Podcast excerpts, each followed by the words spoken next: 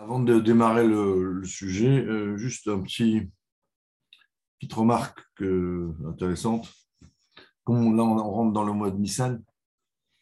Donc, dans le mois de Nissan, il y a le. On sort d'Égypte et c'est marqué Kim Mitzrayim. On dit que la, le, la, la Géoula sera comme la sortie d'Égypte à l'image. On dit comme les jours de la sortie d'Égypte et pas comme le jour. On pose la question euh, pourquoi c'est marqué les jours? On est sorti un jour. on répond que qu'en réalité, tous les jours de toute la vie jusqu'à Machiar, on sort un peu plus de l'Égypte. Euh, L'Égypte, ça représente euh, la, limite. Euh, L'Égypte, ça représente euh, la limite, parce que Mitzrayim, ça vient du mot Metzar, qui veut dire étroitesse.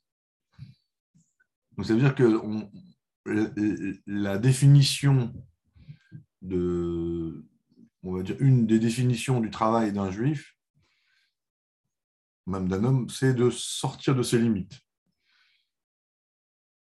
on considère que même si la sortie de ses limites, ce n'est pas juste un moyen à un moment donné.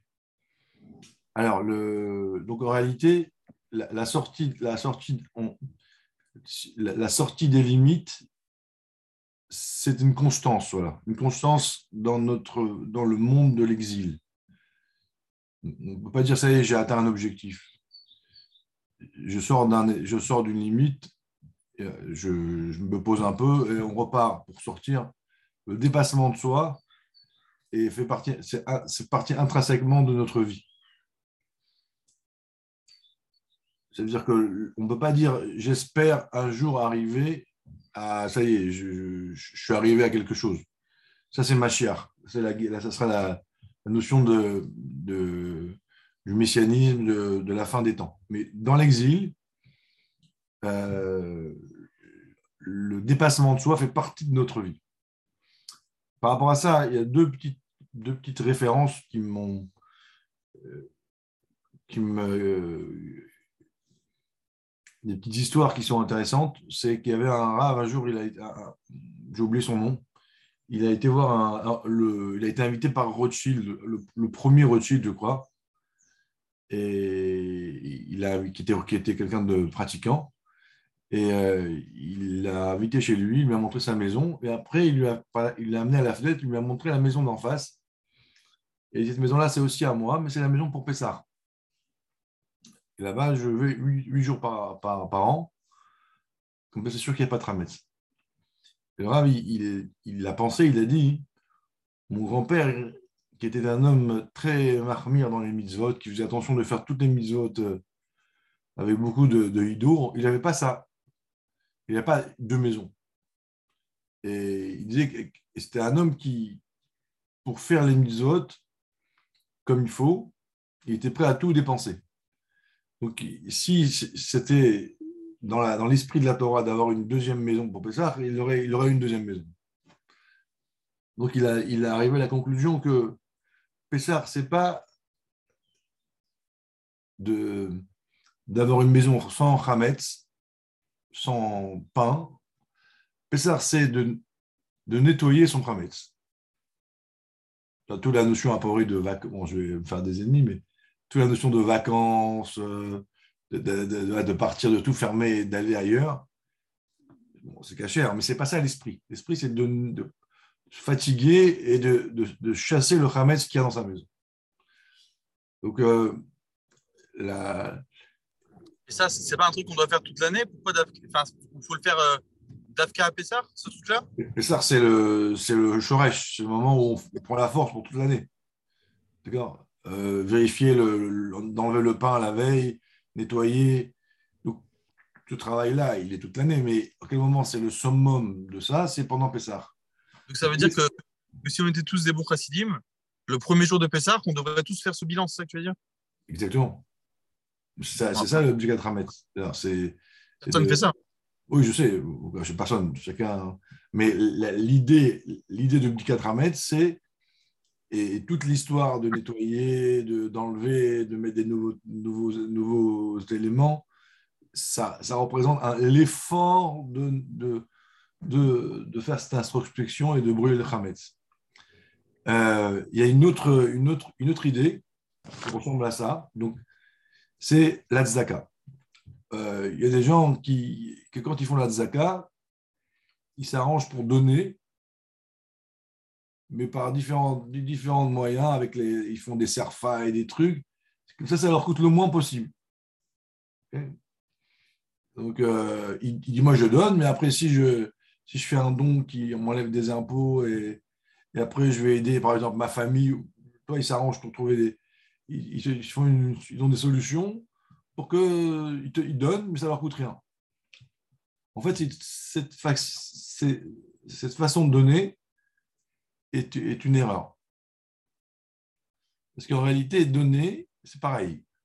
C'est je donne quelque chose qui me coûte euh, à une personne à qui je dois que je dois rien en fait. Et, si je donne et qu'en vérité ça me coûte rien, alors j'ai peut-être fait la mitzvah de la zaka. Salut Samuel. J'ai peut-être fait la mitzvah de la zaka, mais j'ai pas fait. Euh, j'ai fait la mise d'Azdaka, mais je n'ai pas euh, provoqué en moi ce dépassement de soi, cette sortie d'Égypte, qui est nécessaire pour, on va dire, être sain d'esprit et sain dans les, au niveau de l'émotion. Et, j'en ai pour preuve qu'un jour, on a demandé au rabbi euh, combien on doit donner la tzaka. Le rabbi a dit, c'est quoi, c'est quoi jusqu'à combien on doit donner? Le rabbi a dit, il faut donner de manière à ce que ça fasse mal. mais pourquoi C'est quoi, c'est quoi pourquoi je donne? Ben, C'est bien, je donner. Pourquoi je dois, je dois me faire mal? Parce que si, je, ça me fait pas mal, il y a un mécanisme en moi qui n'est pas euh, enclenché et qui peut, me, détruire en fait. L'argent, on sait qu'il y, a, plusieurs niveaux de riches. Il y a des riches pour qui l'argent est, une source de bonheur. Il y a des riches pour qui l'argent est une source de, euh, ben de, prison même, de, frustration, de, malheur. Il y a un texte dans un livre de, Moussard qui, décrit, j'ai oublié le nom, qui décrit en fait euh, les différents types de riches. Il y a pour qui l'argent, ça les enterre. Donc, euh, voilà, donc c'est deux, exemples. Euh, cette histoire du rave qui voulait nettoyer sa maison et cette histoire de don où il faut donner, et il ne faut pas donner en disant euh, l'autre il reçoit, mais moi ça ne me coûte rien, c'est bien. Non, c'est une erreur. C'est extrêmement dangereux. Un homme, un homme est créé pour sortir d'Égypte tous les jours. Et sortir d'Égypte, c'est-à-dire sortir de ses limites, et sortir de ses limites, ça veut dire être capable d'être confronté à une difficulté qui m'oppresse, qui me limite. Même l'âme divine, des fois, elle a ses limites. Et, en fait, l'objectif de ma vie, c'est de, prendre conscience de cette, embûche, de cette difficulté, et à la place de se plaindre en disant encore un problème, on se dit, au Hachem, j'ai trouvé ma sortie d'Égypte d'aujourd'hui. Donc ça change la vie parce que des gens, dès qu'ils ont une limite, ils se plaignent. C'est comme tu étais en cheval et, tu, galopes dans la forêt et tu as, une embûche.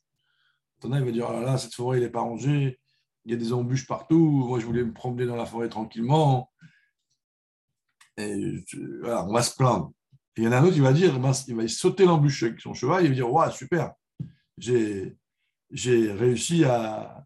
C'est un plaisir. Et plus l'embûche est haute, et plus le gars il saute haut, et plus il est, euh, il est, euh, il est joyeux, il est heureux d'avoir eu l'occasion de démontrer ses capacités.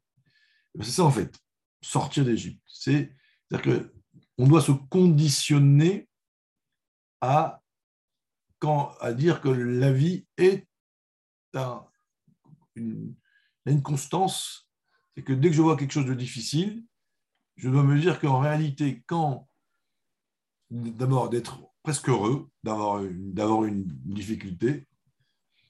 Et ensuite, quand je ne veux pas être démoralisé, être contrarié, être en dépression, pourquoi on m'embête C'est, une réaction d'orgueilleux. À moi, on m'envoie encore un problème. Donc, quand on a un problème, ça peut être sa femme, ça peut être ses enfants, ça peut être ses amis, ça peut être le travail. Mais quand on a une difficulté, on doit être besimcha, parce que tout d'un coup, on a repéré ma sortie d'Égypte d'aujourd'hui, mon médecin d'aujourd'hui. Ensuite, on doit se battre pour essayer de ne pas se prendre les, le bout de bois en pleine tête, parce que tu, tu, tu en as, ah, marre des bouts de bois dans la forêt, alors je vais rentrer dans le bois. Ok, tu vas, tu vas casser ton tu vas faire mal à ton cheval, tu vas te retrouver par terre, et peut-être que le bois va se casser, et là, tu es, au moins fier, au moins, j'ai montré que je suis pas content. Oui, mais tu es par terre.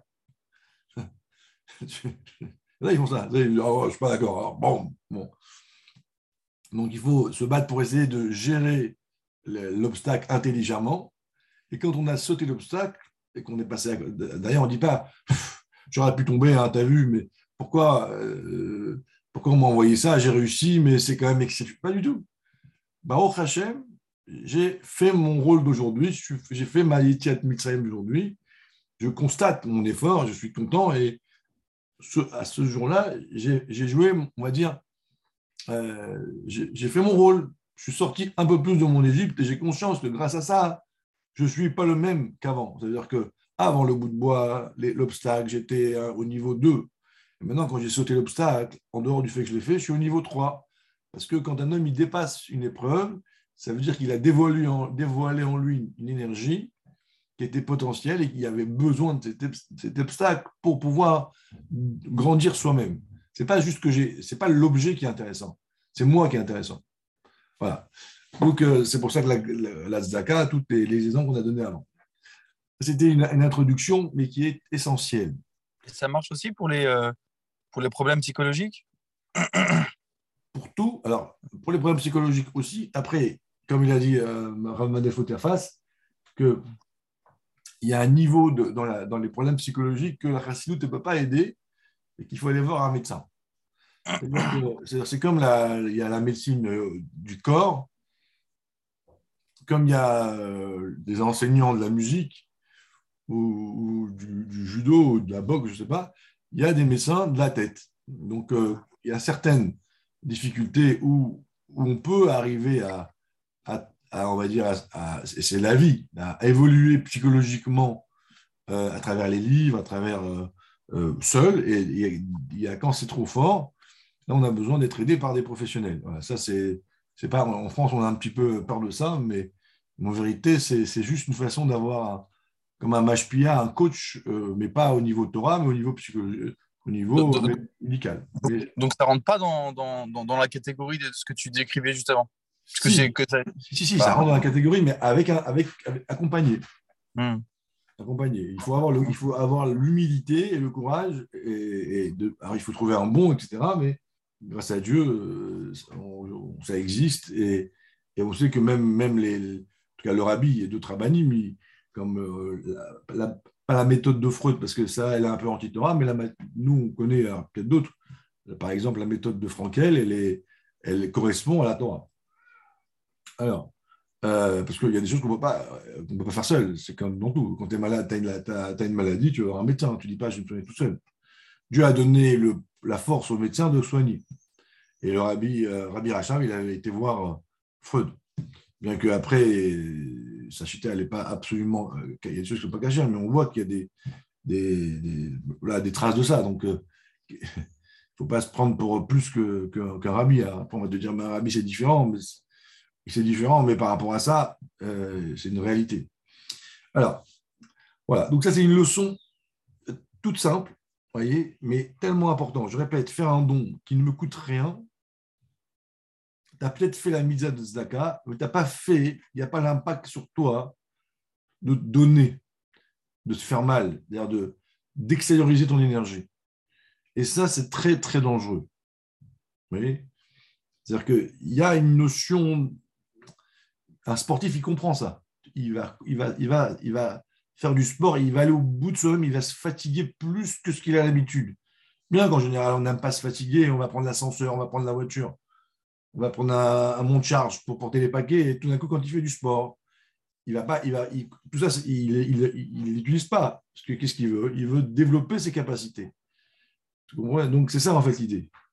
Des fois, on a besoin, quand, quand, quand on a des difficultés, quelqu'un qui nous embête, hein, des problèmes, en fait, il ne faut pas considérer ça comme un, comme un manque de chance, il faut considérer ça comme une, une, occasion de, de, de, travailler sur son être pour se libérer du, euh, pour libérer un potentiel qui était au fond de moi. Voilà, ça, c'est euh, un apéritif. Euh, maintenant, on va, on va rentrer dans, le vif du sujet. On avait fait ça un peu à la choule hier avec Samuel qui était présent. Dans, la suite des différents cours qu'on a fait jusqu'à jusqu'à présent, donc, le, on va dire le bonheur. Même si dans, la, dans les sikhot, dans la Torah, on ne parle pas du bonheur comme ça, quoique si, je vais vous dire pourquoi. Euh, donc l'attitude juive vis-à-vis de la matière, en dehors d'être un, euh, d'être comment dire, euh, de faire le Ratson Hashem, c'est aussi une manière d'être équilibré, d'être heureux. Et le Ratson Hashem, c'est qu'on doit être heureux. On doit être Besimra.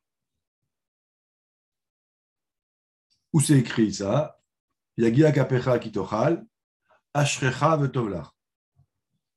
Si tu, si tu,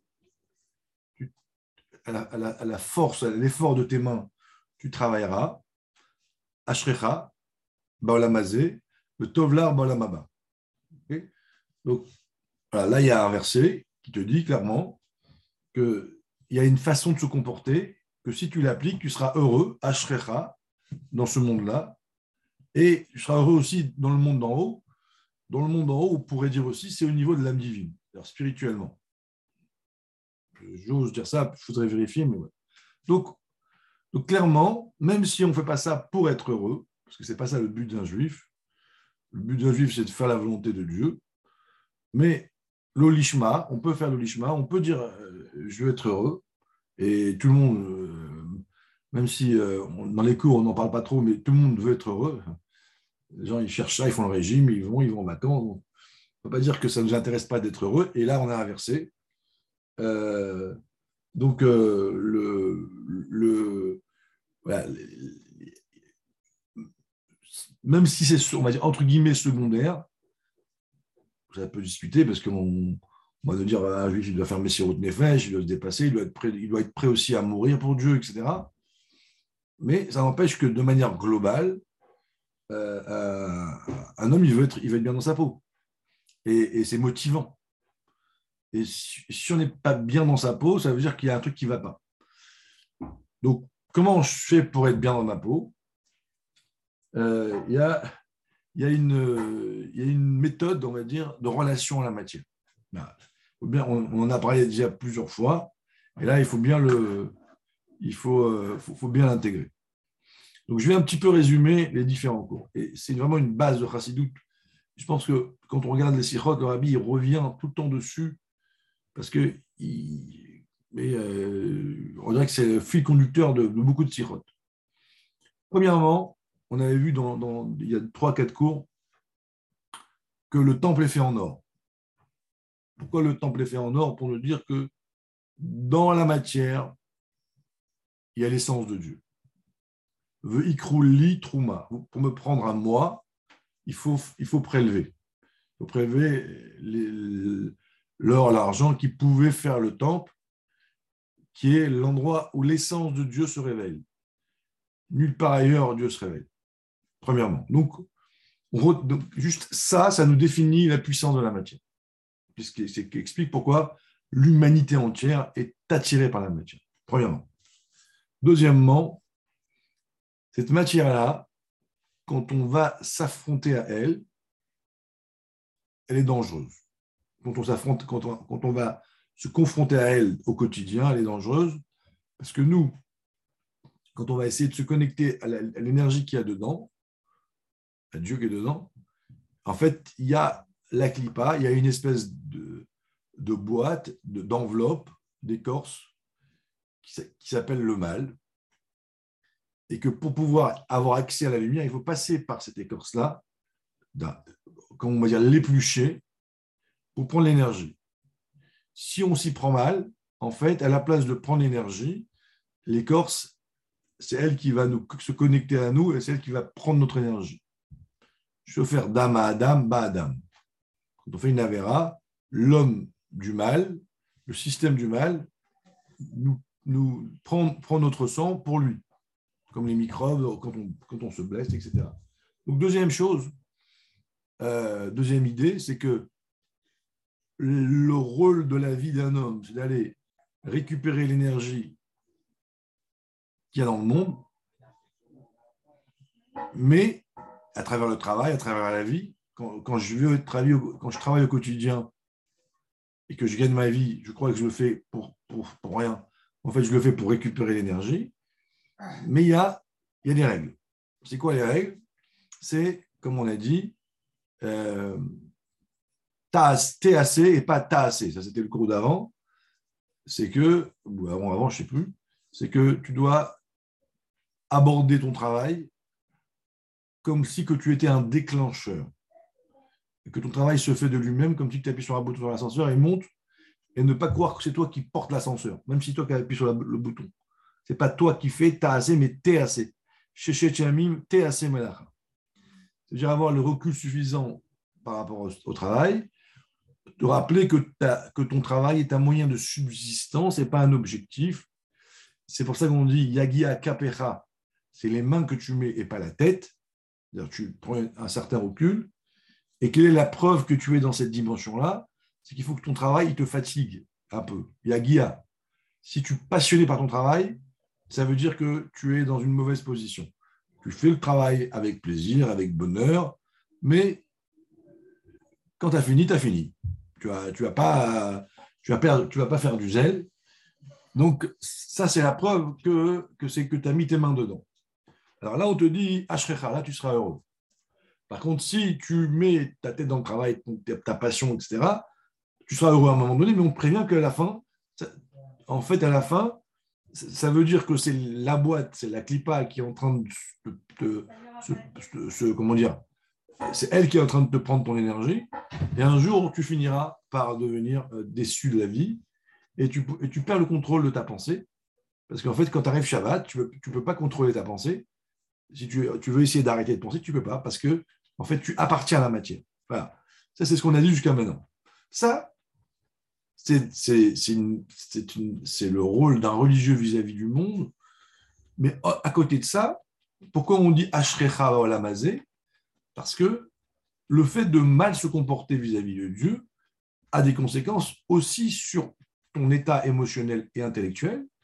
C'est-à-dire que tout d'un coup, c'est comme si tu rends, service à la mafia, ou plutôt tu acceptes de la mafia un service, en acceptant de l'argent de la mafia ou un service, à la fin, tu leur appartiens.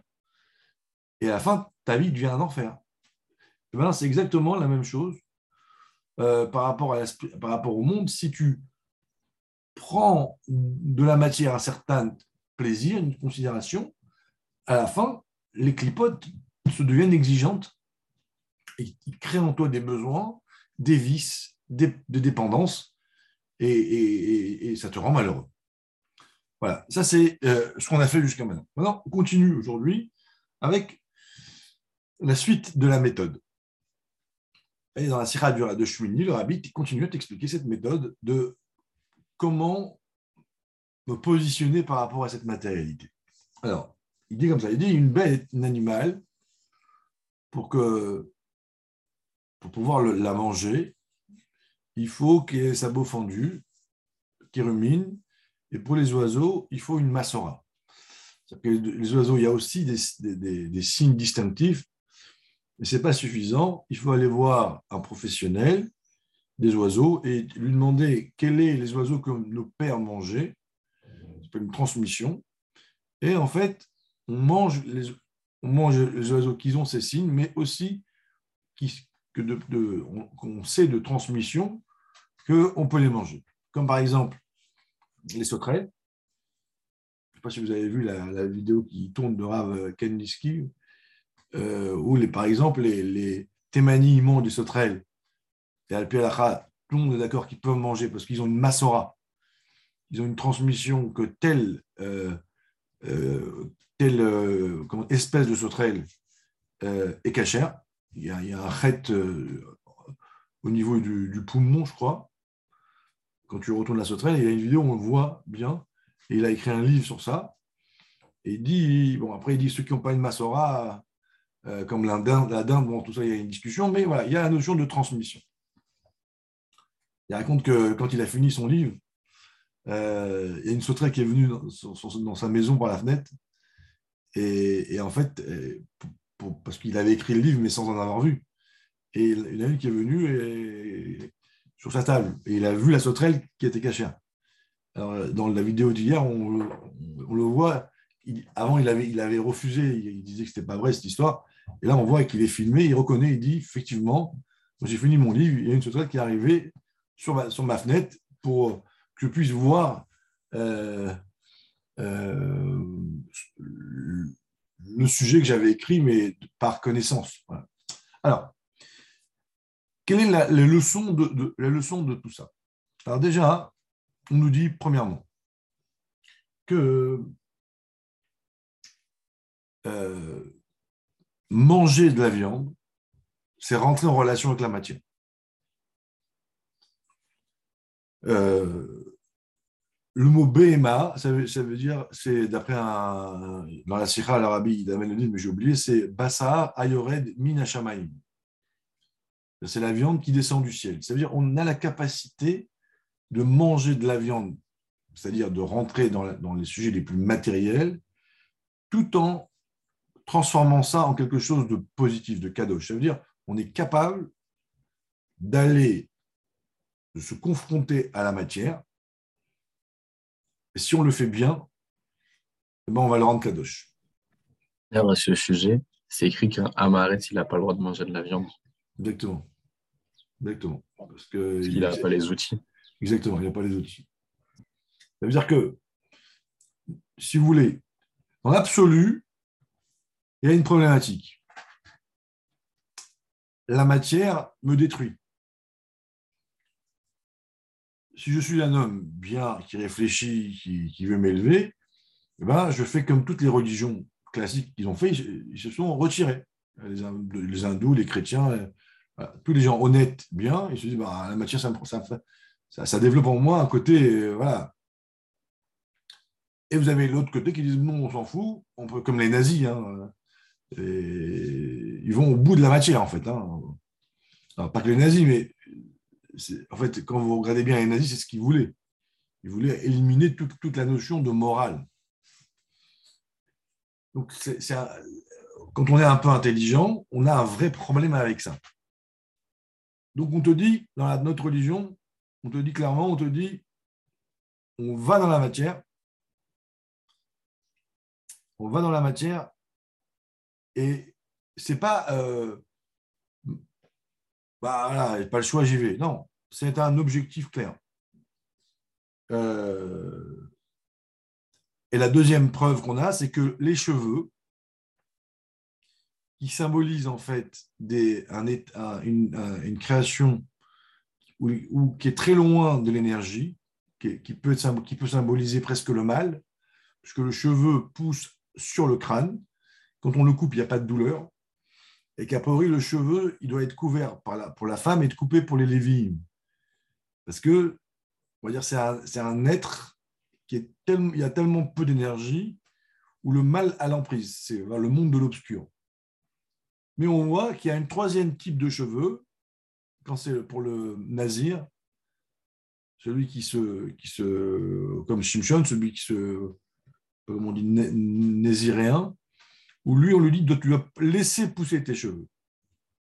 Pourquoi? Parce qu'en réalité, même dans cet état de création où l'énergie est toute petite, si c'est bien euh, abordé, c'est bien géré, eh ben, ça devient kadosh. La preuve, c'est le cheveu du nazir. Donc, Bassar, c'est, comme on a dit, BMA, c'est Bassar et Oreille Menachamaïm, et les cheveux. Donc, encore une fois, vous voyez, a cette idée-là qu'on te dit attention, dans la matière, il y a quelque chose à prendre, et ce n'est pas qu'il y a, c'est l'essentiel. Le bêta-migdash est fait par la matière.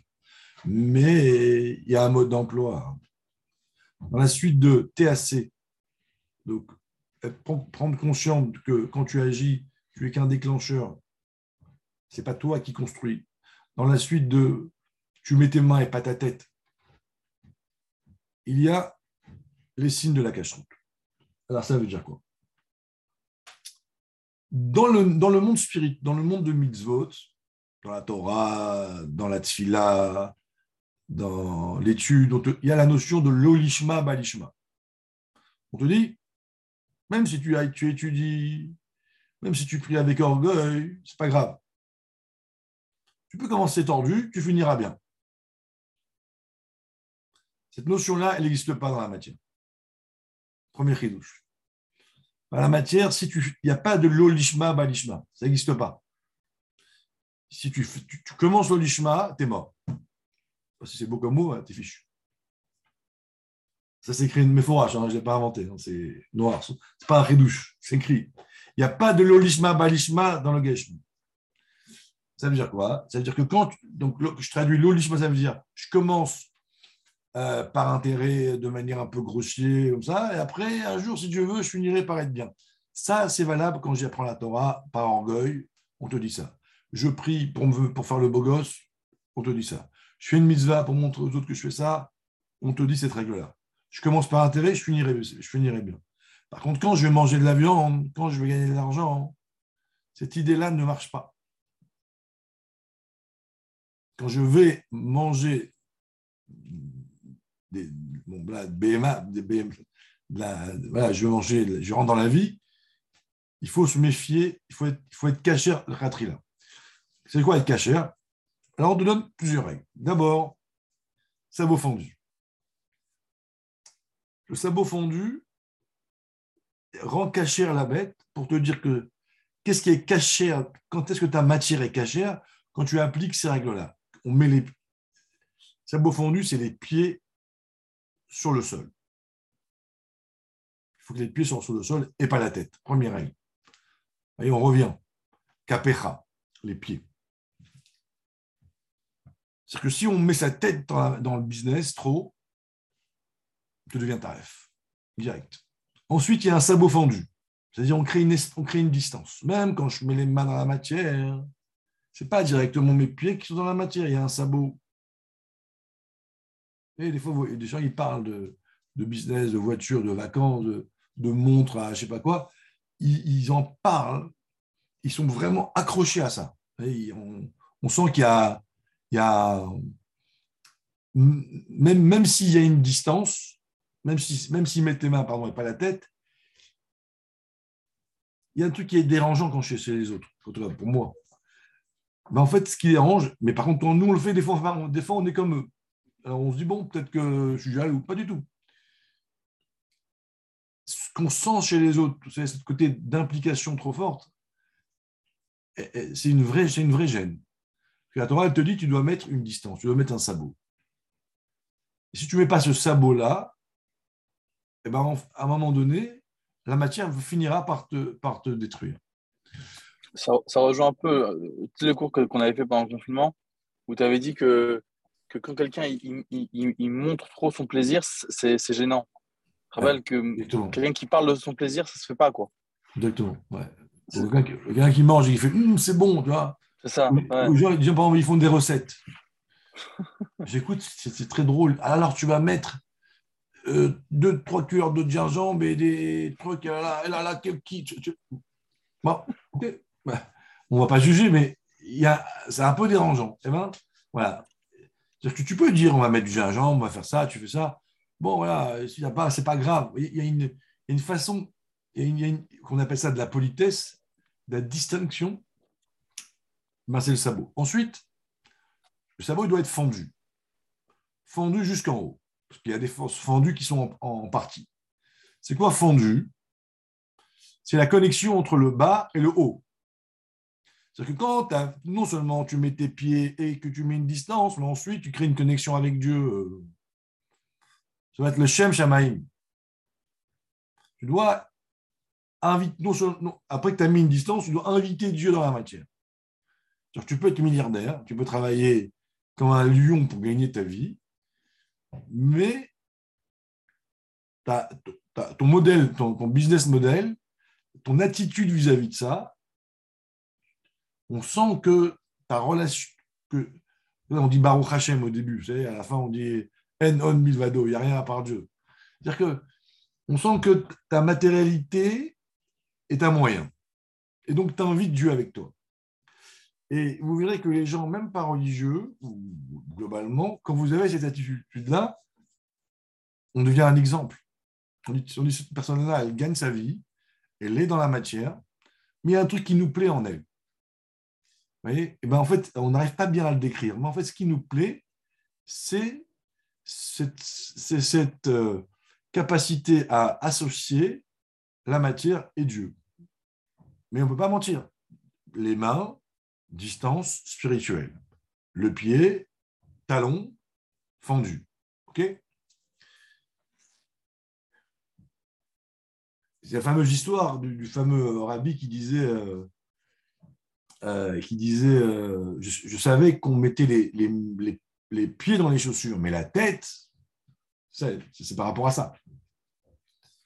Deuxième leçon, c'est que les, talons sont fendus complètement, droite et gauche. Ça veut dire qu'on doit être capable toujours d'associer Chesed et Gvura. On ne doit pas être dans un extrême. Alors, vous pouvez l'appliquer dans tout. Il y a des gens qui sont trop rigoureux, trop généreux, ce n'est pas, c'est pas sain. Et euh, une application où le rabbi revient souvent, c'est par exemple si on veut faire Mifsaïm, si on veut essayer de ramener des gens à la Torah, euh, des fois, hein, on, a tendance à être ou trop dur, alors là, ça, ne viennent pas, ou trop gentil, ça veut dire, des fois, on va dire, bon, euh, cette halakha-là, je ne vais pas l'appliquer à 100% pour les ramener. Voyez Donc, oui, chesed, oui, je suis gentil, je suis généreux, je suis à l'écoute, je, com- je comprends tout et tout et tout, mais il y a une limite que je ne bouge pas, c'est la halakha. Là, je deviens à gauche. Tu dis, comment je fais? Si je suis gentil, euh, ben, je dois dire oui. Non, oui et non en même temps, toujours. Moi, j'ai l'exemple, c'est pas très bien de parler de soi, mais j'ai l'exemple au gala, que, puisque je suis entouré de beaucoup de gens qui ne sont pas religieux, et très souvent, ils ont tenté de me dire, bah, je leur ai dit, écoutez, la règle, la limite, c'est la halakha. Et pourtant, c'est des gens qui, qui ont dû. Mais ils savent, c'est quoi, il n'y a pas de discussion. Je leur dis, le jour où vous voulez faire autre chose que la halakha, vous changez de président. C'est- C'est, c'est, comment dire, c'est euh, absolu, et ils le savent. C'est gravé. Hein? C'est gravé. Et maintenant, ils me disent des fois, ouais, ils- maintenant, ils disent en rigolant, ah, si on aurait pu amener une femme au gala, ça aurait été bien, hein, mais la halakha. c'est des gens que pour eux, ils sont anti-religieux sur ça. Anti, plutôt pour ça, c'est, ils sont pour Zemmour, euh, mais ils savent que voilà, il n'y a pas haine, il n'y a pas de charotte. Pourtant, il n'y a pas longtemps, on avait un projet, c'était, il y avait beaucoup d'argent en jeu, ils étaient amenés. J'aurais dit, non, c'est la limite. Il n'y a pas de discussion. Donc, on peut être, on doit avoir, pour être dans la Gdoucha, mais si vous craquez une fois, c'est fini. Il faut savoir, hein, vous glissez là-dessus, une fois, hop, ça rentre, terminé. Il faut être très déterminé à la base. On est Chesed et on est aussi Gvura. C'est valable dans, dans tout. Dans tout, on dit, est-ce que j'ai cette espèce d'équilibre entre les deux? Troisième point, ou point suivant, ruminer. Ruminer, ça veut dire, on ne doit jamais et ça, on, avec Mendel, euh, au travail, on a souvent la discussion, on ne doit jamais agir de manière euh, spontanée. On ne doit pas réagir. On doit prendre le temps de digérer, de ruminer, voilà, avant de se positionner, avant de, avant de, avant de passer à l'acte. Et si j'agis de manière spontanée, je ne suis pas caché. Voilà. Ça, c'est à chaque fois que la nefesh elle sort le bout de son nez. C'est-à-dire, Ouais. même si on a un petit creux, ah, vraiment, c'est OK, je peux manger, c'est normal, je mange, je mange. Il faut faire ça tout le temps. Quoi. Et tout, tout le temps. Tout le temps. C'est-à-dire que, c'est-à-dire le coup de nerf, le coup de, le coup de pression, le coup de vexation, le coup de, de révolte qui agit tu vois, sur le coup, c'est pas caché. C'est-à-dire que c'est pas que, tu veux dire, même si tu es sûr que tu as raison, d'accord? C'est pas grave. Et des fois, il y a des gens, comment dire, des, des fois, tu as des gens qui se comportent mal et que tu, tu- tu sais que, que et tu as envie de leur mettre une leçon. Et t'attends, t'attends un jour, deux jours, trois jours, quatre jours des fois. Et au bout d'une semaine, tu dis heureusement que j'ai pas réagi. Heureusement. J'aurais perdu J'aurais créé des, tout ce que tu veux. Voilà. Et donc ça s'appelle. Et plus tu as envie, plus tu boues, et plus tu sais qu'il faut attendre. Est-ce que, euh, parce que je me rappelle qu'une fois, c'est sur une sikha de Parasat Mishpatim, il y avait écrit qui osait. Et par rapport au Khinour, tu avais parlé de ça, je ne sais pas si tu te rappelles. Et je me pose la question, ce que tu viens de dire, est-ce que ça s'applique aussi au Khinour On voit nos enfants qui font quelque chose de déplacé, on dit, bon, là, j'attends un ou deux jours avant de, Bien sûr. de les reprendre. Clairement. Ah ouais? Clairement, mais clairement, bien sûr. Et des fois, c'est pas toi, c'est même pas à toi de réagir des fois. Des fois, c'est tu dois laisser quelqu'un d'autre réagir. Tu vois, tu dois, des fois, tu sens que tu n'es pas capable, tu dois demander souvent le rabbi. Mais on a une histoire du Rabbi Rachab et du Rabbi Rayat, c'est comme ça. Il a attendu 2-3 jours avant de revenir le voir pour lui expliquer. Ah ben voilà, toi, tu as, une preuve. Je vous montrerai. Voilà. Ça, messieurs, ce sont des techniques de cache-route. Des fois, on, on raisonne, etc. Voilà. T'as des, comme dans, dans l'informatique, tu as, des moyens de vérifier. Tu vois ben, C'est pareil. Dernière chose, c'est la massorette.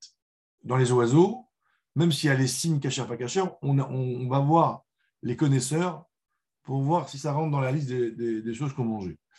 Le rabbi, il dit dans la sikha, il faut aller voir un chasseur, un tsayad, qui connaît les oiseaux. Il dit, c'est quoi un chasseur? C'est un rabbi. Dans la sikha, il dit un rabbi. Dans le livre, un autre livre, il dit un rave. Bon, il faut voir. Il faut aller voir une personne qui a déjà chassé on va dire, qui a aidé des gens à faire tchouva, qui connaît la ruse du Yitzhara, qui connaît, les, qui connaît la vie. Toi, tu as étudié une halakha, tu as étudié la Torah, et tu te dis, d'après ce que j'ai appris, c'est comme ça et comme ça. Alors, je vais me comporter comme ça et comme ça. On te dit oui, mais en face de toi, tu as, as, affaire à un ennemi qui est malin et qui peut essayer de, t'interpréter ou de te faire aller dans, dans, ton, dans, dans, ta Torah vers le mal. Ouais, en fait, c'est le même raisonnement que pour le médecin. Que pour le médecin. J'ai un problème de santé, un problème de truc. Je vais, je vais aller voir un médecin qui est spécialisé dans ce domaine-là. J'ai un problème avec mon médecin je vais voir un médecin qui est spécialisé dans, dans, dans ce domaine-là. Et ce médecin-là, c'est grave. C'est le. Oui, mais tu as des gens maintenant qui vont voir Internet, ils vont voir les, les maladies, ils, vont, bon. ils vont souffrir d'automédicamenteuse. C'est une catastrophe. Ouais. Et souvent, on t'en a dit, ouais, c'est écrit là, c'est écrit là, c'est écrit là. Et il, il tranche. Je te dis, oui, non, tu dois aller voir ton rave. Parce qu'il faut aller voir rave, un rave chasseur. Un rave qui connaît tes vices, tes faiblesses, et du etc. aussi, et qui va dire ce que tu as appris là, pour, pour le coup, c'est assourd, c'est mal. C'est ça la massorette. On ne peut pas se faire confiance. Vous avez des gens qui sont religieux toute leur vie, ils ont pris des chemins faux parce qu'ils se sont toujours fait confiance et ils ont appliqué la loi et les sirotes, mais à l'envers. Pourtant, c'est écrit. Et quand, tu, quand vous leur montrez que par rapport à eux, ce qu'il a écrit là, c'est carrément la même, Ah oui, mince, qui sont encore jeunes et qui sont honnêtes. Donc, le mode d'emploi pour pouvoir se confronter à la matière ne pas se avaler par la matière et libérer la matière, Là, on a, on a, on a élargi le panoplie d'outils. On avait, on avait euh, TAC, on avait Yagia, on avait Capecha. Maintenant, on a, en plus de ça, euh, euh, sabot fendu, ruminé, massorette. Et si on veut continuer la panoplie par rapport au coup qu'on a fait avant, on doit, oui, manger avec plaisir, mais s'arrêter de manger avant d'être rassasié pour continuer. Et on doit, euh, la fameuse syrah qu'on a fait il y a un an à peu près, où le chidouche, on doit manger avec plaisir, mais t'arrêter avant d'être rassasié. Et ensuite, on a dit que pour manger, il faut mettre de l'esprit. Que si on mange, avec, si on mange trop, c'est comme le sang, c'est plus la viande, hein, vous vous souvenez. Le sang, il faut le verser à terre.